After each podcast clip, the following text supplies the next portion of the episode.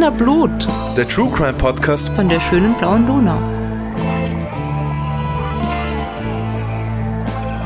Hallo, das sind wir wieder, die Podcast-Posse mit Wiener Blut. Und die Podcast-Posse, das sind Rita. Bernhard. und Claudia. Hallo zusammen. Hallo. Hallo. Noch einmal konnten wir heute Readly als Sponsor für unseren Podcast gewinnen. Readly bietet euch eine App, die den Zugriff auf rund 5000 Magazine und Zeitungen ermöglicht. Die kann man am Smartphone, am Tablet oder auch im Browser auf jedem Computer lesen. In der App ist es sogar möglich, den Lesestoff herunterzuladen und offline verfügbar zu machen. Für uns True Crime Fans gibt es mit Readly Zugang zu Titeln wie Spurensuche, Crime Monthly oder Murder Mysteries. Aber natürlich gibt es da ganz viele verschiedene Nachrichtenmagazine oder Tageszeitungen, eigentlich alles, was ihr sucht. Es gibt Magazine zu den verschiedensten Bereichen der Wissenschaft, Psychologie, Philosophie, Bereiche wie Architektur, Kochen, Basteln und Nachhaltigkeit, you name it. Es gibt eigentlich alles. Da dürfte auch für jeden und für jede etwas dabei sein. Die Magazine gibt's außerdem in vielen verschiedenen Sprachen und man kann sich den Account mit der ganzen Familie teilen. Weil in der Readly-App können bis zu fünf Profile angelegt werden, sodass jedes Familienmitglied zum Beispiel seine eigenen Favoriten verwalten kann.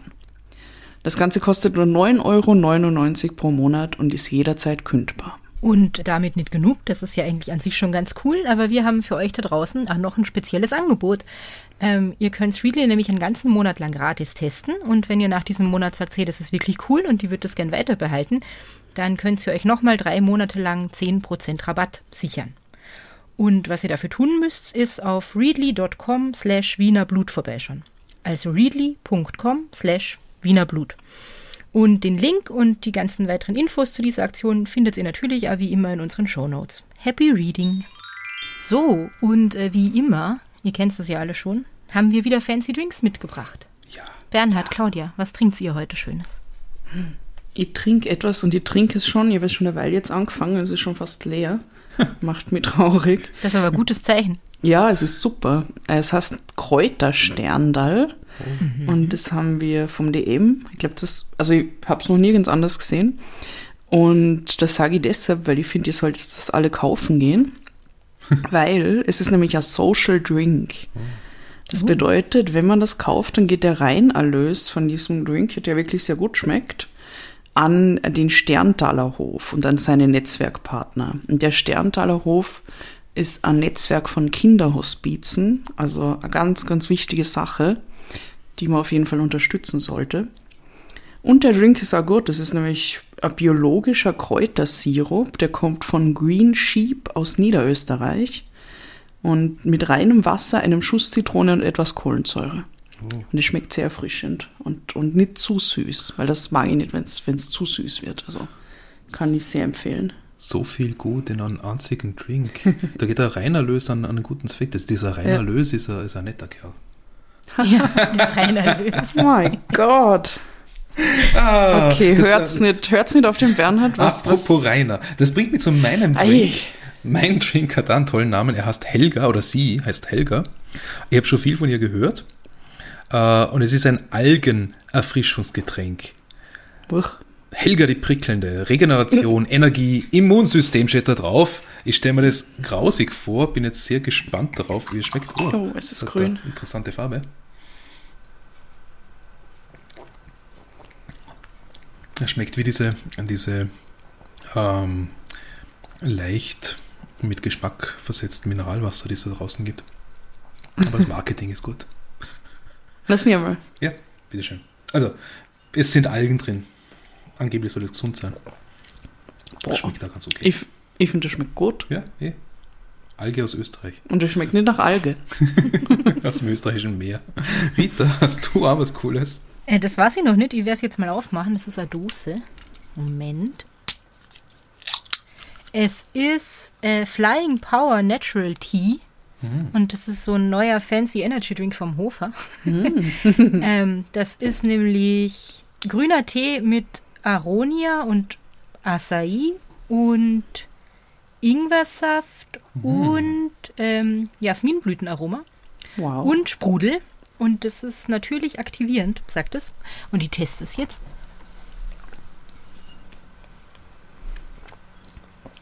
Ja, ist gut. Es schmeckt wie so ein nicht zu süßer Eistee mit nur ganz minimal Kohlensäure. Also ganz angenehm. Wenn es jetzt auch noch wach macht, dann bin ich zufrieden. Bist du müde heute? Eh, Permanent, ja. Liegt vielleicht an der Sonntag. Jahreszeit. Das war die Grippeimpfung. Das kommt wahrscheinlich auch dazu, ja. Mhm. Wir sind ja alle Grippe geimpft. Wir waren gemeinsam bei der Grippeimpfung. Mit, mit Abstand Betriebsausflug. als, als eine Familie. Genau, genau, genau. Ja, in dem, in dem Sinne auch Grüße an den äh, Martin, der uns äh, geschrieben hat, dass er so äh, beruflich oder ehrenamtlich, ich weiß nicht, aber als Grippeimpfer unterwegs ist. Leider haben wir dich nicht getroffen. Dort, wo du impfst, wo wir auch waren. Okay, genug davon. Wir schreiten zum Würfeln. Ist das richtig? Das ist richtig. correct. Ja. Wer mag beginnen? Ich mein- fange mal an. Ja, ich finde meinen Würfel gar nicht. Jetzt habe ich ihn. Okay. Okay. Let's go, let's go. Ups. Ans. Okay. Das wird Okay. schwierig. Ja. Dann du ihr mal. Oh, ein Sechser. Okay. Okay. Schlag das. Äh, das, ja. Können zumindest ein Unentschieden erreichen, ne? Ja, das haben wir noch nicht geschafft, glaube ich. Nein, ich habe zwar. Ha! Wow, cool. Das ist recht eindeutig. ja. Ich habe übrigens den Rest von diesem Algensaft äh, rausgeschüttelt und am Boden war ganz viel Alge und jetzt ist das irgendwie fast schwarz. Ew. Ich glaube, du hättest das schütteln sollen. Aber es ist Kohlensäure drin, das darf man nicht schütteln, glaube ich. Falls die Hersteller von Helga äh, zuhören, bitte gebt uns eine Gebrauchsanweisung. Es schmeckt, oh, es schmeckt so gut. Okay. Das heißt, ich darf beginnen. Ja, wir sind gespannt, was du Das freut hast. mich. Ich habe ein bisschen darauf gehofft, weil äh, wir- wir sind ja alle schon ein bisschen in Weihnachtsstimmung. Äh, das Ach muss ja? jetzt nichts Schlechtes sein. Und äh, diese, dieser Fall, den ich präsentiere, der ist jetzt, hat jetzt eigentlich nichts mit Weihnachten zu tun, aber so am Ende kommt da so, ein- so, ein- so ein toller Spirit rüber. Habe ich so das Gefühl. Vielleicht, vielleicht kann man das vermitteln. Huh, jetzt bin ich aber sehr ähm, Ja. gespannt, was da Und kommt. bevor ich beginne, braucht es leider noch eine kleine Triggerwarnung, weil es in dieser Episode zumindest am Rande auch um das Thema Suizid gehen wird. Wenn das für jemanden unter euch äh, da draußen ein besonders schwieriges Thema ist, dann überlegt euch bitte einfach noch einmal, ob ihr die Begebenheiten wirklich hören wollt. Für Hilfe in einer schwierigen Lebenssituation möchten wir euch auf jeden Fall folgende Anlaufstellen empfehlen. In Österreich das Kriseninterventionszentrum, das findet ihr online auf kriseninterventionszentrum.at oder auch die Telefonseelsorge mit der Website telefonseelsorge.at und der Telefonnummer 142, erreichbar aus ganz Österreich. Auch in Deutschland gibt es eine Telefonseelsorge mit der Website telefonseelsorge.de und der Telefonnummer 0800 111 0111. In der Schweiz haben wir den Verein Die Dargebotene Hand. Der ist im Netz unter 143.ch zu finden. Und 143 ist zugleich die Telefonnummer, die ihr aus der Schweiz anrufen könnt. Ich sage gleich dazu, es geht wieder mal um Politik. Oder um Politiker. Oje. Ja. Jetzt laufen uns die Leute rein, weil sie davon bleibt. Na, es, Bleibt, geht, es, bleibt. geht auch um, es geht auch um Geschichte, um äh, österreichische Geschichte. Äh, liebe Claudia, liebe Rita, was sagt euch der Name Ignaz Seipel was? Ja. Ja. Natürlich, wir waren das. Ein Bürgermeister von Wien. Das werden wir rausschneiden. Na, warte. Ein. Bundeskanzler. Ja, Rita, das hättest du sie auch gesagt, oder? Bundeskanzler von Wien. Ein Bundeskanzler von Wien. Ja, äh, Ignaz Seipel war tatsächlich Bundeskanzler von Österreich, und zwar mehrfach. Ignaz Seipel wurde am 19. Juli 1876 in Wien geboren. Er wurde 56 Jahre alt und starb am 2. August 1932 in Pernitz, Niederösterreich. Das ist eine knappe Autostunde von Wien entfernt. Der Seipel war katholischer Theologe und geweihter Priester. Und noch mehr, er war sogar Prälat. Das ist Ui. ein Ehrentitel innerhalb der katholischen Kirche. Außerdem war Seipel Mitglied der Christlich-Sozialen Partei Österreichs. Was auch sonst. Ach, ich habe gedacht, er war von der SPÖ. Ja, aber nicht nur ein einfaches Mitglied, nein, wie schon angemerkt. Von 1921 bis 1930 war er Obmann der CP oder auch CSP, wie man die Christlich-Soziale Partei abgekürzt hat. Und viel wichtiger, vom 30. Mai 1922 bis zum 20. November 1924 und dann noch einmal vom 20. Oktober 1926, also zwei Jahre später, bis zum 4. Mai 1929 war Ignaz Seipel tatsächlich Bundeskanzler von Österreich. Innerhalb dieser beiden Zeitperioden wurde er, also nach den entsprechenden Wahlen jeweils, insgesamt fünfmal zum Kanzler. Es hat halt immer wieder Neuwahlen gegeben. Ach so, und, und, und er ist immer wieder Kanzler geworden. Ja, wir kennen das Modell. ähm, bereits davor, so italienische Zustände, oder? Ja. Ähm, bereits davor, im Jahr 1918, war er Minister für soziale Fürsorge in der letzten K&K-Regierung, also noch unter dem Kaiser Karl I., was der letzte Kaiser Österreichs war. Er war während seiner politischen Karriere zwischen Kriegsende und seinem Tod im Jahr 1932 außerdem Bundesminister für die sachliche Leitung der auswärtigen Angelegenheiten im Bundeskanzleramt also Außenminister. Und er war betraut mit der, also ich zitiere es da, er war betraut mit der Führung der Geschäfte des Bundesministeriums für Justiz. Also es klingt immer wie ein Geschäftsführer vom Justizministerium. Gleichzeitig. Ja, was ein Sektionschef vielleicht. Oder es klingt erst so, als hätte er echt viel zu tun gehabt. Ja. Und ich finde, die Namen von den Ministerien damals waren viel schöner. Das Ministerium für soziale Fürsorge, das, das klingt noch was. Mhm, das ja. stimmt. Schauen wir mal, wie er es gelebt hat. Ja. Vielleicht war das mehr so ein Neusprech. Ignaz Seipel war der Sohn eines Wiener Fiakers. Und für alle Hörerinnen und Hörer, die jetzt äh, mit einem Fiaker gar nichts anfangen können, der Papa von ihm fuhr Leute mit der Pferdekutsche durch die Stadt. Die Wiener Fiaker gibt es ja heute noch, das ist ja sowas wie ein kulturelles Erbe unserer schönen Stadt. Ignaz Seipel hat dann 1895 an einem Gymnasium in Wien-Meidling maturiert an der Universität Wien hat er dann eben Theologie studiert und wurde kurz nach seinem 23. Geburtstag zum Priester geweiht. Es folgten das Doktoratsstudium und dann die Promotion 1903 mit 27 Jahren. Fünf Jahre später, 1908, folgte die Habilitation an der Katholisch-Theologischen Fakultät der Uni Wien. Und auf der Basis war Ignaz Seipel dann Professor für Moraltheologie an der Universität Salzburg. Und das war er von 1909 bis 1917, als ihn schließlich dann der Ruf der Universität Wien wieder in seine Heimatstadt zurückholte. Bereits in seiner Dissertation widmete sich Seipel dem Thema Wirtschaftsethik. Ich habe irgendwo bei meiner Recherche gelesen, dass das äh, sogar das erste Mal war, dass dieser Begriff überhaupt aufgetaucht sei im, oh. im äh, oh. wissenschaftlichen und wirtschaftswissenschaftlichen Diskurs. Ja. Oh, aber interessant. Jetzt, könnt ihr jetzt nicht belegen, aber ist mir so untergekommen. Zusammen mit seiner langen Forschungsarbeit und der Lehrtätigkeit im Bereich der Moraltheologie war das, also die Wirtschaftsethik, Grund genug für den Kaiser Karl, ihn dann am 27. Oktober 1918 zum Minister für öffentliche Arbeit und soziale Fürsorge zu machen. Und zwar unter dem damaligen Ministerpräsident, damals hat es noch äh, nicht Bundeskanzler geheißen, mhm. unter dem damaligen Ministerpräsident Heinrich Lammasch. Das war er allerdings äh, nur kurz, also der, der der Seipel war dann nur kurz in diesem Ministeramt, weil, wie wir wissen, hat der Kaiser nach Ende des Ersten Weltkriegs einmal abdanken müssen und Österreich wurde dann zur Republik. In den Jahren nach Kriegsende stieg Seipel, der damals gerade 42 Jahre alt war, innerhalb der christlich-sozialen Partei auf. Es heißt, dass er 1918 eine Parteispaltung verhinderte, die aufgrund der Frage drohte, ob sich Österreich dem Deutschen Reich anschließen sollte. Und ich betone nochmal, wir sind jetzt äh, nach Ende des Ersten Weltkriegs, ja, mhm. nicht weiter. Mhm. Seipel war nicht zuletzt deswegen dagegen, weil eine solche Entwicklung die Friedensverträge gefährdet hätte. Das war ja verboten. Ja, eigentlich. Ja. Also. genau, also diese Bestrebungen, die hat er gleich einmal äh, auch in der eigenen mhm. Partei äh, äh niedergeschlagen. Ja. 1920 trieb er die Auflösung der Regierungskoalition voran, die die christlich-sozialen mit den Sozialdemokraten eingegangen waren.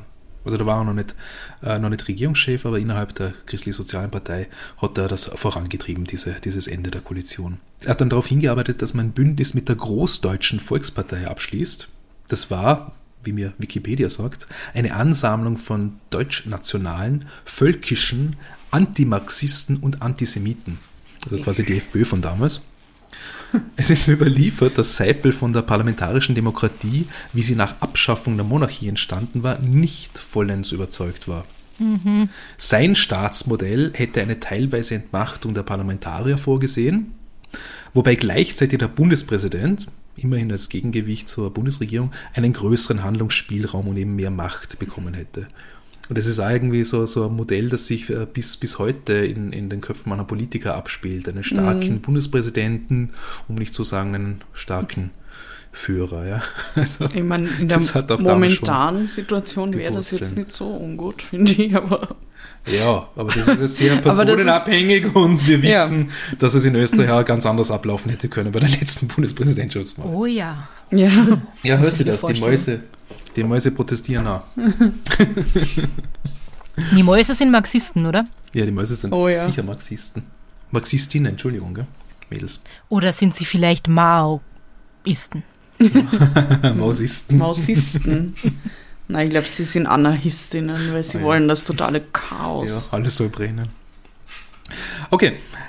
Ab 1921 hat der Seipel schließlich die Christlich-Soziale Partei übernommen, also war dann der, der Obmann, und wurde nach den Wahlen, nach den Nationalratswahlen im Mai 1922 erstmals Regierungschef in einer weiteren Koalition mit den Großdeutschen. Diese Funktion nahm er dann zweieinhalb Jahre lang ein, bis in den November 1924. Und nun kommen wir zum eigentlichen Kern dieser Geschichte, zumindest zu dem Teil, äh, der eine große Rolle für Wiener Blut spielt. Ja, warum, warum ist jetzt der Seipel überhaupt in diesem Podcast? Am 1. Juni 1924, also knapp zweieinhalb Wochen vor Seipels 48. Geburtstag, gab es einen Anschlag auf das Leben des Bundeskanzlers. Habt ihr das gewusst? Na, Na. Rita? Okay. Die Rita nimmt wieder in der Ferne von uns auf, leider, leider. Deswegen sind wir Nee. uns da manchmal nicht sicher, ob, ob, ob, ob wir noch in Verbindung stehen. Ja? Ich habe kurz überlegt, ob mir, ob mir Ja, das was schon. sagt oder nicht. Passt schon. Bei dem Attentäter handelt es sich um Karl Jaworek, der, wie man dann später erfuhr, Ignaz Seipel aufgrund von dessen Politik persönlich für seine eigene Armut verantwortlich machte. Wirtschaftlich hatte sich Österreich nämlich nach dem Ersten Weltkrieg nicht wahnsinnig gut erholt. Die Krone, also die damalige Währung, war stark inflationär, was natürlich vor allem denen Probleme machte, die ohnehin schon wenig Geld hatten. So, was wissen wir über den Karl Jaworek? Karl Jaworek wurde am 5. Oktober 1895 in St. Georgen am Steinfeld geboren. Das ist eine kleine Gemeinde in Niederösterreich, die mittlerweile zur Landeshauptstadt St. Pölten gehört. Sein Vater war Arbeiter in einer Spinnerei. Das war eine Arbeit, die auch Karl Jaworek und seine Geschwister eins nach dem anderen annahmen. Es war kein wirklicher Beruf, das erzählt er selbst in einem Fernsehinterview mit dem ORF 1973, sondern dazu komme ich dann noch mehr, ja, sondern er war ein qualifizierter Hilfsarbeiter, wie er selbst sagte. Karl Jaworek begann in diesem Job, als er 14 Jahre alt war. Das waren die Zustände damals. Ja. Knapp fünf Jahre später, mit Beginn des Ersten Weltkriegs, rückte er freiwillig zur Marine ein. Wir sind jetzt hier noch in der Donaumonarchie Österreich-Ungarn.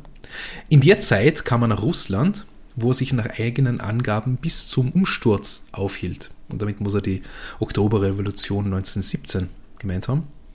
Obwohl er angeblich in viele Schlachten verwickelt gewesen sei, also sagt er auch selber, habe er nie Angst gehabt, denn, Originalzitat, je dümmer der Mensch ist, desto weniger Angst kennt er. oh, das sagt er über sich Das selber. sagt er über sich selber. Politisches Denken oder gar Aktivismus, das habe sich bei ihm erst um 1921, 22 herum eingestellt. Da war der Jaworek zumindest schon 26 Jahre alt. Er habe Proletenreden geführt. Äh, Man kann es nicht gut nennen, aber auch nicht schlecht, wie er dann selber sagt. Wenn er das Hirn gehabt hätte, dann hätte er es so gemacht, wie die Sozialisten damals und auch heute noch sagten. Wir kämpfen nicht mit der Waffe in der Hand, wir kämpfen nur mit der geistigen Waffe. Dann, sagte Jaworek, dann hätte ich auch mit der geistigen Waffe gekämpft, wenn ich damals so gescheit gewesen wäre. Also wir merken schon, dieser Mann ist sehr reuig für das, was er gemacht hat. Doch es kam ihm anders. Arbeitslosigkeit, Hunger und daraus entstehend eine tiefe Hoffnungslosigkeit machten ihm und seinesgleichen nach dem Ersten Weltkrieg zu schaffen. Aus Sicht jener, die nichts hatten, konnte nur die Regierung für das Elend verantwortlich sein. Und in Jaworeks Wahrnehmung musste das natürlich der Regierungschef sein, Bundeskanzler Ignaz Seipel, der noch dazu ein Sozialistenhasser war und dessen Härte bei sozialen und politischen Entscheidungen bekannt war. Also man hat, ich habe ja gelesen, man hat den, den Seipler Prälat gnadenlos genannt. Oder oh ich glaube auch der blutige Prälat oder so irgendwie. Ja. Erst, das klingt wie, ein, wie so ein ganz schlimmer Horrorfilm. Der blutige Prälat. Was du, als würde der aus so einem Klostergewölbe irgendwie raufsteigen und. rumspuken. Stimmt, so. ja. Super Filme, die kommen dann bei der Hollywood-Skala dazu. ich sah ihn als Schuldtragenden des ganzen Übels, erinnert sich der Javorek im Interview. Irgendwann im Jahre 1924 dachte er sich, es ist höchste Zeit und ich war bereit, mein Leben hinzugeben. Sein Gedanke war, wenn wir zwei nicht mehr sind, also er und der Seppel, dann wird das Volk befreit sein von der Last. Er schreibt schließlich einen Abschiedsbrief an seine Frau und bittet sie, gut für die zwei Kinder zu sorgen und seine geringfügigen Schulden zu begleichen. Außerdem kündigt er seinen Suizid an und meint, dass er jemanden mitnehmen werde. Am liebsten den Seipel. An die Eltern und Geschwister schrieb er, man sehe sich im Jenseits wieder. Von seinem konkreten Vorhaben wusste niemand etwas. Am 1. Juni 1924 weilte Bundeskanzler Ignaz Seipel für einen Termin in Wiener Neustadt. Und im Zug zurück nach Wien, den Seipel nahm, saß auch Karl Jaworek. Es gab drei Waggons. Der Seipel befand sich im hintersten, der Jaworek im mittleren. Die Pistole hatte er in der rechten Manteltasche. Da waren fünf teuflische Schüsse drin, wie er im Gespräch erzählt. An die Familie habe Jaworek zu dem Zeitpunkt nicht mehr gedacht. Er war voll von seinen Ideen und wartete nur auf die Ankunft in Wien. Der Zug sei dann im Südbahnhof eingefahren, das ist der heutige Wiener Hauptbahnhof, und Jaworek stieg aus. Weiter hinten sah er den Seipel, daneben Polizisten und weitere Menschen. Jaworek blieb bei seinem Waggon stehen. Seipel kam langsam den Bahnsteig herab, links und rechts von einem Geistlichen eingehängt. Und Jaworek ging auf ihn zu als der Abstand nur noch um die fünf Meter betrug, zog er die Waffe, machte zwei Schüsse auf Seipel und richtete die Waffe dann auf sich selbst. Gleich darauf wurde er überwältigt, in Haft gebracht und versorgt. Er hat ja offensichtlich überlebt. Mhm. Von Ignaz Seipel ist überliefert, dass er einerseits in seinem Schrecken gedacht habe, die Lokomotive des Zugs wäre explodiert. Andererseits habe er auch gemeint, dass er nicht verletzt ist, stellte dann aber rasch fest, ich glaube, man hat auf mich geschossen.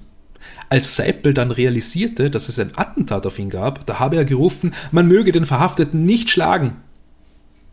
Das ist nett. Ja. Mhm. Christlich, christliche ja, Nächstenliebe. Er ja. hätte die andere Seite hinhalten sollen, damit man nochmal auf ihn schießen kann. Ja, ja aber, aber, ernsthaft, also in, in so einer Situation dann sowas zu sagen als erste Reaktion mhm. irgendwie, mhm. schon speziell, ja. Mhm. Tatsächlich hatte Seipel einen Lungensteckschuss also von dem her andere Seite auch noch hinhalten bei der Lunge ist eher nicht so. Also er hat einen, einen Lungensteckschuss und einen Streifschuss abbekommen. Und auch Jaworek hatte beim Suizidversuch seine eigene Lunge und sein Herz getroffen. Die Kugel im Herzmuskel, die konnte angeblich nicht entfernt werden und blieb sein Leben lang Jaworeks Begleiter. Was? Hat ihm aber keine Probleme bereitet. Wow, ja. krass. Was später bekannt geworden ist, Seipel wurde im Krankenhaus behandelt und erhielt natürlich auch Bluttransfusionen. Angeblich. Und das ist jetzt nur die Erzählung des Attentäters Javorek, soweit ich sie im Interview verstehen konnte. Angeblich wurde von den Ärzten bei der Gelegenheit die starke Diabeteserkrankung vom Seipel festgestellt. Er hat dann entsprechend eine zusätzliche Behandlung erhalten und lebte schließlich noch acht Jahre. Wenn, wenn das nicht passiert wäre, dann hätte er eventuell nicht einmal mehr ein Jahr gehabt. Ich habe versucht, das noch irgendwie herauszufinden. Momentan ist ja nur Online-Recherche möglich, weil die Bibliothek noch mehr zu. Äh, also, wenn das stimmt, dann ist es eine besonders besondere Tragik. Ich meine, Glück für den Seipel, aber Tragik für, für, für den Attentäter eigentlich in erster Linie, dass er das eigentlich gar nicht machen so, hätte müssen, ja. um sein Ziel zu erreichen. Das ist aber, eine arge Fügung des Schicksals, ne? Das, ja. Also ja, er hat ihm das Leben gerettet genau, oder genau, verlängert genau, dann. genau, aber genau. wer war es? Ich meine, er wäre wahrscheinlich trotzdem zum Arzt gegangen und hätte es dann irgendwann rausgefunden. Also. Eventuell, ja. Und wie gesagt, das habe ich jetzt nur in diesem Interview gehört, äh, das wir natürlich auch verlinken werden. In den Tagen darauf wurde Jaworek vernommen und es wurde versucht, die Tat den Sozialdemokraten anzulasten. Wenngleich der Täter selbst stur behauptete, er habe nur aus persönlichen Motiven aufgrund seiner großen Not gehandelt. Bereits kurz nach der Tat verfällt Jaworek in tiefe Reue über das, was er getan hat. Was er auch seiner Familie, seinen Geschwistern und den Eltern damit angetan hatte. Der Vater habe sich derartig gegrämt, dass er sich bald darauf das Leben nahm. Mhm. Und jetzt wieder ein Zitat vom Jaworek. Ich habe auf nichts gedacht. Wenn ich nur ein bisschen nachgedacht hätte, wenn ich nicht so dumm gewesen wäre, dann wäre es nicht dazu gekommen. Mhm.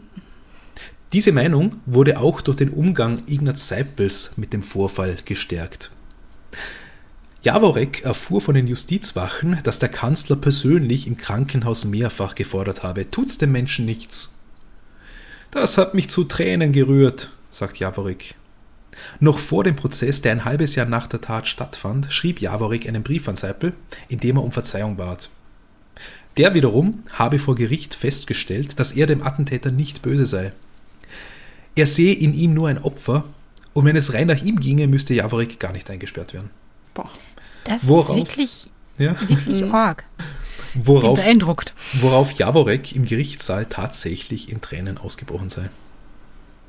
Belegt ist auch durch weitere Quellen, dass Seipel während der Haft des Attentäters immer wieder Geld an dessen Frau und die Kinder schickte. Und auch Jaworek erzählt, die ganzen acht Jahre, die er noch gelebt hat, die ganze Zeit über, hat er mir jeden Monat 100 Schilling geschickt. Wow. In dem Interview, das ich gesehen habe, äh, da stellt er dann, also 1973 war das, auch fest, diese 100 Schilling von damals wären dann 1973 ungefähr 1000 Schilling gewesen so sagt er zumindest. Mhm. Und das wird dann mhm. dem äh, gegenübergestellt, dass seine Pension in diesem Jahre 1973 1400 Schilling war. Oh. Also mhm. ist schon ordentliches Geld damals gewesen. ähm, von der sehr milden Haftstrafe von fünf Jahren, die der Jaworek ausgefasst hatte, saß er nur die Hälfte ab. Er wurde nämlich vom Seipel begnadigt. Und zusätzlich erhielt Jaworek bei seiner Entlassung vom Bundeskanzler noch einmal 400 Schilling für seinen Neustart. Da habe ich nur noch geweint. Was soll ich denn machen? Ich kann es nicht mehr ungeschehen machen. Und er habe dann endlich wirklich verstanden, was er eigentlich angerichtet hatte. Er war ein Mensch, das es kaum seinesgleichen gibt an Menschlichkeit, stellte Jaworek fast 50 Jahre nach dem Anschlag im Interview fest. Nach der Haft, die er in der Justizanstalt Stein absaß, versuchte Javorich den Neustart in St. Pölten.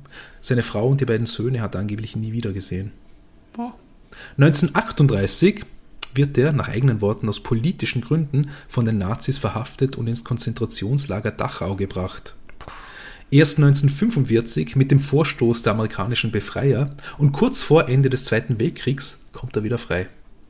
Irgendwann lässt er sich in Innsbruck nieder, wo er schließlich bleibt und als Bauhilfsarbeiter tätig ist, bis er in Rente gehen kann. Im Interview 1973 wird er abschließend noch einmal gefragt, was er in der Rückschau anders machen würde. Und er stellt fest, am liebsten würde ich es völlig ungeschehen machen. Aber er habe die Welt eben immer verkehrt gesehen und nicht so, wie man sie sehen soll. Mittlerweile war er dann knapp 77 Jahre alt.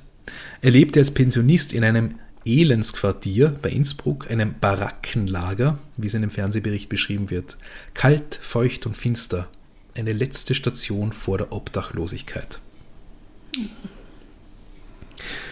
Jo, jetzt haben wir sehr viel Positives über diesen Ignaz Seipel gehört. Einer, der sich, hm, sag mal, im persönlichen Umgang mit den Menschen sehr sozial engagiert.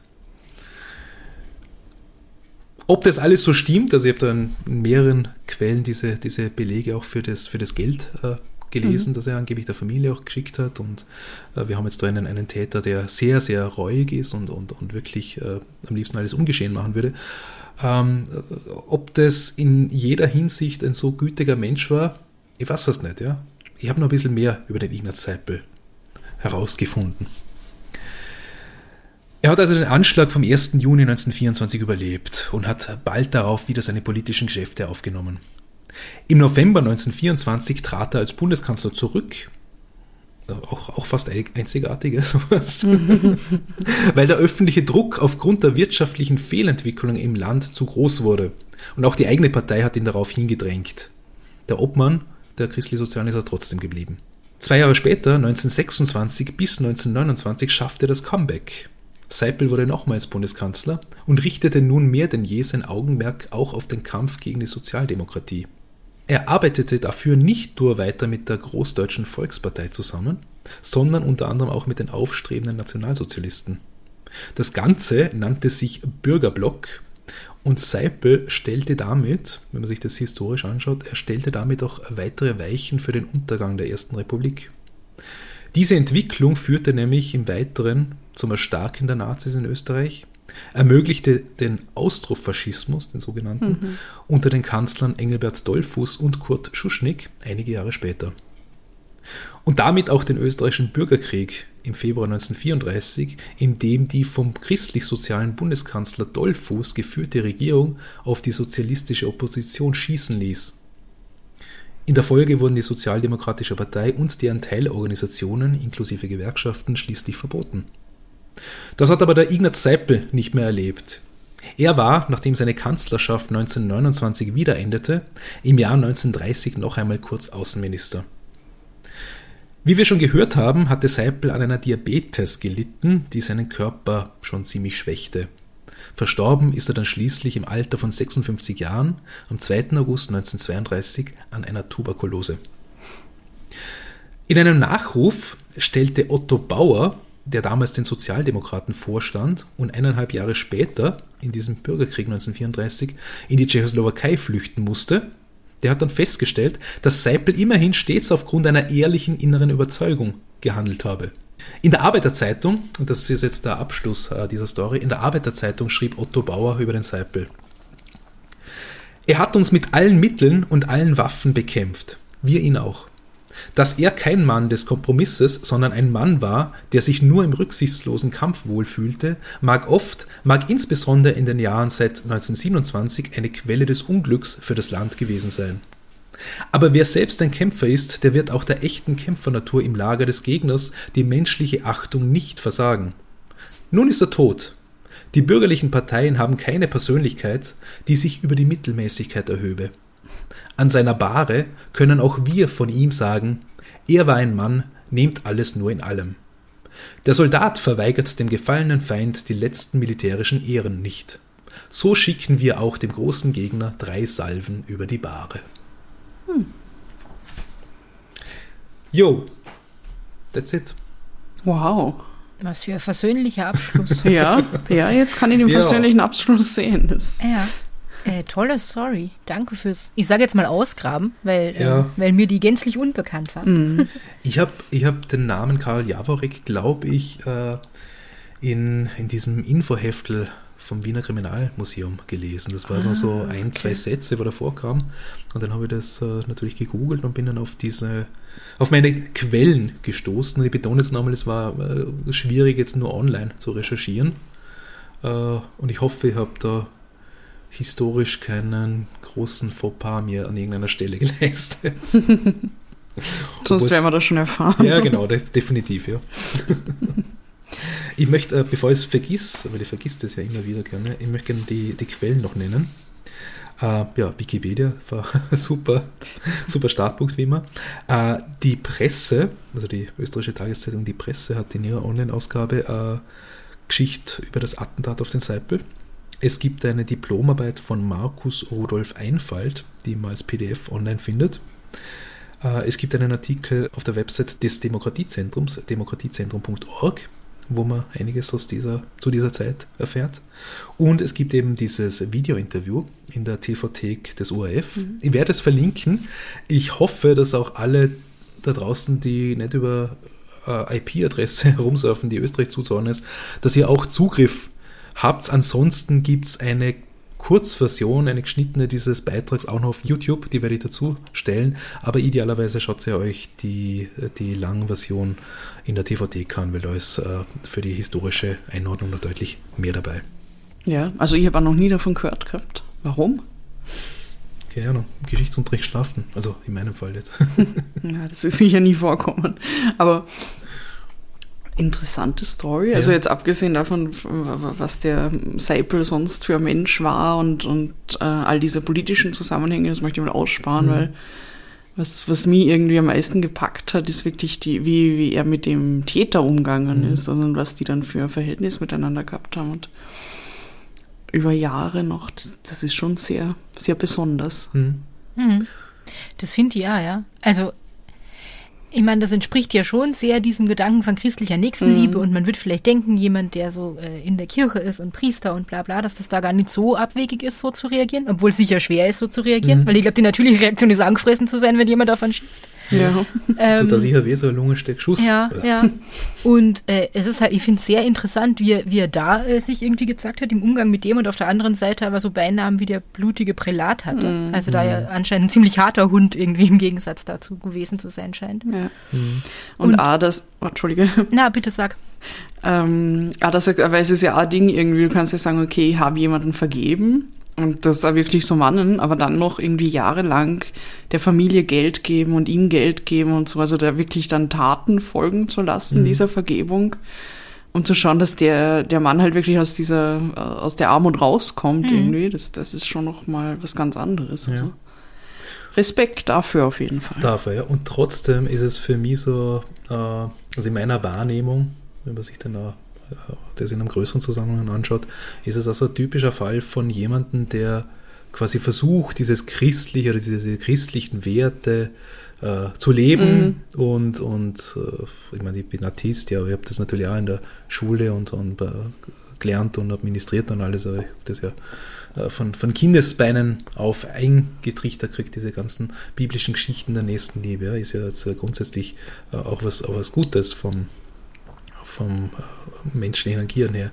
Aber es sind, ist halt dieser, dieser Typ Mensch, der sehr christlich ist in, in diesem mhm. Sinne und auf das Individuum zugehend seine volle Nächstenliebe und das Verzeihen und das Umarmen des Feindes äh, ja, rauslassen kann und wahrscheinlich ja glaubwürdig ist in dem Ganzen, dem aber dann völlig völlig äh, das, das abstrakte Denken oder mhm. die Abstraktierungsmöglichkeit fehlt, das auf eine höhere Ebene äh, zu heben für, für eine Gemeinschaft. Ja. ja. Also dann quasi dem Einzelnen gegenüber äh, Güte zeigen, aber ein hartes Herz dann gegenüber den sozialen Problemen der, in dem Fall der Arbeiterklasse. Ja. Und ich meine, zusätzlich natürlich noch die, die das wirkliche Gegenüberstehen der christlich-sozialen und der Sozial- oder der Sozialisten, jetzt Sozialdemokraten, wie wir es dann genannt haben, das waren ja wirklich ideologische Kämpfe, mhm. Mhm. die es immer noch gibt und die jetzt wieder erstarken mhm. bei uns, aber halt irgendwie zeitlang auch überwunden waren, hätte man gedacht. Ja. Also das sind einfach Gedanken, die mir auch bei der, bei der Recherche gekommen sind und, und äh, ich, ich empfehle es wirklich allen, schaut euch Schaut euch dieses Video an, also die Langversion ist glaube ich 22 Minuten, die kurze ist eine Viertelstunde oder so. Ja. Es ist wirklich interessant, diesen Menschen, der damals eben äh, knapp 77 Jahre alt war, im Jahr 1973, also dieses, diesen Menschen zu sehen, wie er bereut und, und äh, ja, einfach wieder tickt. Ja. Mhm. Ich mhm. glaube auch, dass, ich meine, er sagt dann immer, ich war so dumm, ich war so dumm. Ich glaube wirklich, dass, dass dieser Mensch, Alter, ja, keine leichtes Kindheit, keine leichte Jugend gehabt. Er hat mit 14 Jahren in die Fabrik arbeiten müssen, so wie sein Vater, wie seine Geschwister und so weiter.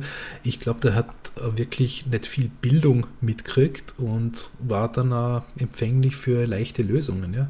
Ja. Und hat dann später reflektiert und mhm. bereut. Ja, also. Das ist halt, ich meine, wenn man das Gefühl hat, man hat überhaupt keine Macht, irgendwas ja. zu ändern, dann ist wahrscheinlich Gewalt irgendwie die, die einfachste Lösung. Ja.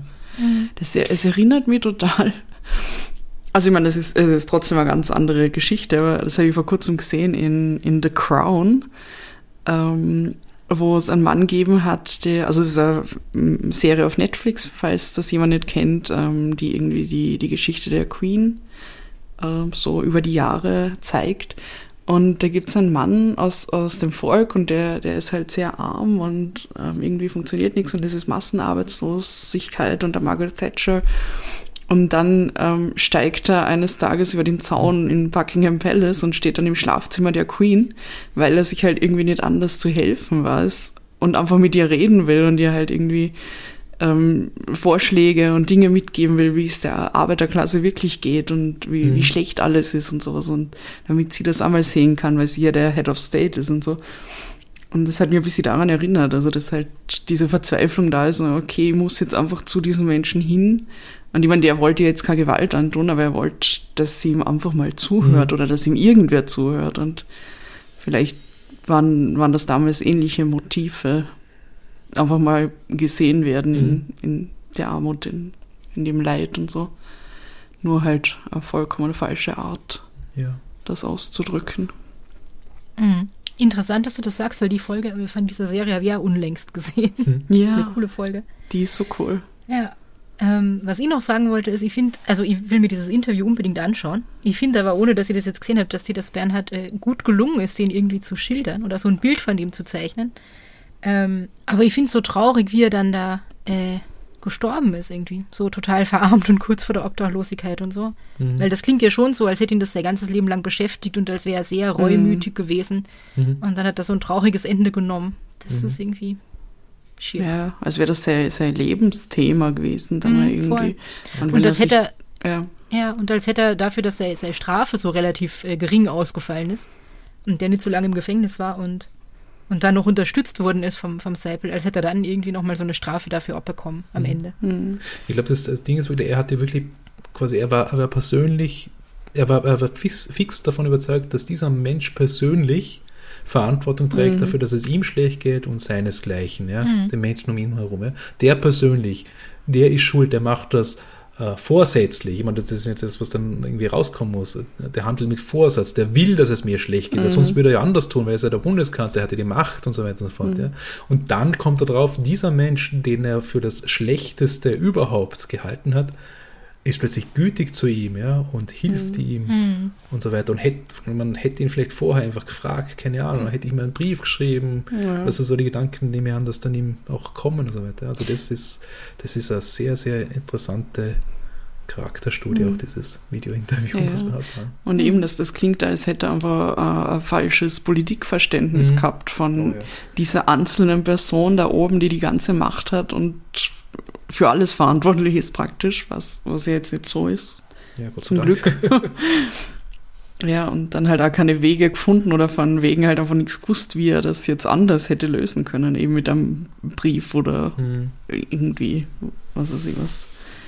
Und es klingt so, das finde ich auch interessant, weil ähm, es, es ja so scheint, als hätte der Seipel ihm relativ schnell vergeben. Mhm. Und von dem, was du jetzt erzählt hast, klingt es so, als hätte er selber sich eigentlich nie vergeben. Also wenn er dann. Ja, er hat immer mit, ja, gehadert. Mhm.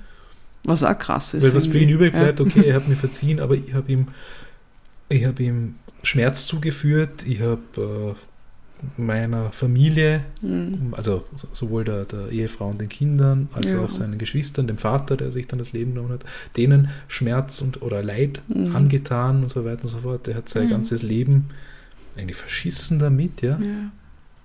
Weil man, ja. Ja, ich glaube ja außerdem ist es manchmal ähm, schwieriger, sich selber zu verzeihen, wenn ähm, der andere verziehen hat. Mhm. Also vielleicht wäre es für ihn leichter gewesen, wenn der nicht so nett zu ihm gewesen wäre. Mhm. Und er hätte sich, hätte sich äh, bestätigt gefühlt. Er hätte sich bestätigt fühlen können und sich vielleicht selber eher vergeben können als so. Ja. Ja. Ja, ja krass. Also da kann man wirklich viel rein, reinlesen in das Ganze irgendwie. Mhm. Super spannend. Würde ich gerne als Film sehen, ja, wenn ja. es dazu kommt. Stichwort, ja. Also vor allem ähm, die, die Person von dem, wie heißt der, Javorik? Ja, Karl Javorik. Karl Javorik da ähm, näher zu beleuchten und mhm. vielleicht auch sein ganzes Leben, nicht nur diesen Moment äh, des Attentats, sondern aus der Kindheit und was dann später passiert ist, weil, mhm. weil man könnte daran auch die österreichische Zeitgeschichte oh, ja. halt in, in der Hälfte da super aufzeigen und das wäre auch spannend. Ich glaube, das wäre eine ganz tolle Serie. Oh, ja. So das, das Leben vom Jaworek von Geburt bis Ende dann in dieser Baracke ja. in Tirol irgendwo. Ja. Ähm, und daran halt wirklich so die ganze Geschichte dieser Jahre Österreichs irgendwie damit mhm. verknüpfen und so. Könnt ihr mir mhm. super gut vorstellen. Ja. Würde ich mir sehr gerne anschauen. Weil, wie toll. wir gelernt haben, äh, haben wir da noch Bildungslücken. Ja. Was zum Beispiel den Seipel angeht und so. Ja, stimmt, ich meine, geboren unter dem Kaiser im mhm. Ersten Weltkrieg. Also ich nehme jetzt einmal an, wenn das alles so stimmt, was er gesagt hat. Mhm. Ich meine, das weiß man natürlich auch nicht. Ja. Aber geboren unter dem Kaiser, in der Fabrik gearbeitet, mit der Marine, mit der Ö muss man geben, ja. österreichische Marine oh in Russland während der Oktoberrevolution. Dann das Attentat, die Reue. Dann, dann im KZ, hast ja, du genau, gesagt. Nationalsozialismus, KZ. Wahnsinn eigentlich. Und ja. dann quasi dieses, dieses, dieses äh, Bauarbeiterleben in Tirol, was ja für mhm. einen Niederösterreicher auch fremde Welt sein muss. ja, die vielen Berge. ja. ja. sechs wow. Sterne. Die Serie ja, kriegt schon sechs Sterne von mir. Stimmt von mir jetzt. Diese Serie wollen wir sehen. Ja. Wer kann das drehen? Es findet sich nie jemand, der das drehen möchte. Warum? Ja, wer gibt uns das Budget über Kamera? okay. Ja, möchte ich, möchte ich unterstreichen. Ist für mich eine Sechs-Sterne-Geschichte. Mhm. Ja, cool. Dann danke für eure Aufmerksamkeit. Ich hoffe, ihr da draußen könnt auch was mitnehmen aus dem Ganzen. Würde mich, oder wahrscheinlich uns alle drei, sehr interessieren, was ihr davon haltet, von, von diesem Geschichtszugang auch. Ja? Mhm. Schreibt es uns auf Social Media, schreibt es uns äh, Reviews, wenn ihr möchtet, solange ihr uns nicht beschimpft. Wie der Arne unlängst. ähm, soll, ich, soll ich gleich unsere Kanäle nennen? Ja, bitte. Ja. Und zwar, wir haben Instagram, da sind wir at Podcast Posse Vienna. Wir haben Twitter und Facebook, da sind wir The Podcast Posse. Wir haben äh, die Website podcastposse.at, da gibt es immer wieder Infos drauf und wir haben vor allem auch unser Posse-Phone. Mhm. 0043 für Österreich, 677 634 662 63. Da sind wir für euch auf Signal, Telegram, WhatsApp, SMS erreichbar. Und ganz selten telefonisch, aber das wäre eher Glück für euch. Und eher versehentlich. ja, genau. Ja, Ja. irgendeine Botschaft hatten wir noch, oder? Genau. Ja. Ja. Nämlich, ähm, das war jetzt unsere letzte Folge für dieses Jahr, 2020. Ähm, wir machen eine kleine Pause, wünschen euch allen äh, schöne Weihnachten, sofern ihr die feiert, oder zumindest gemütliche Feiertage, freie Mhm. Tage, einen guten Rutsch ins neue Jahr, wo wir uns dann wieder hören. Und in der Zwischenzeit, falls ihr es noch nicht tut, ähm, folgt uns doch auf Instagram. Der Bernhard hat es eh schon gesagt, at podcastposse Vienna. Da wird es ein paar Updates geben und ihr könnt uns ein bisschen mithelfen, dann äh, unsere nächsten Folgen im neuen Jahr zu gestalten.